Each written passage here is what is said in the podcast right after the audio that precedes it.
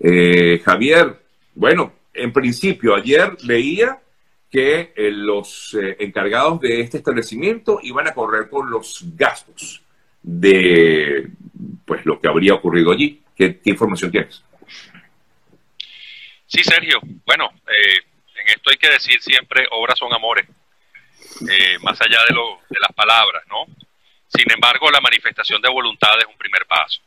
Efectivamente, el día de ayer, en horas de la mañana, hubo una reunión entre representantes, el representante legal, es decir, el apoderado, no el dueño, el apoderado legal de eh, esta eh, empresa que ya es básicamente una cadena de empresas, Chinechita, y eh, los residentes, esencialmente los residentes del edificio Riverside, que está en la avenida Río de Janeiro, al lado del local que se quemó el lunes empezando la tarde.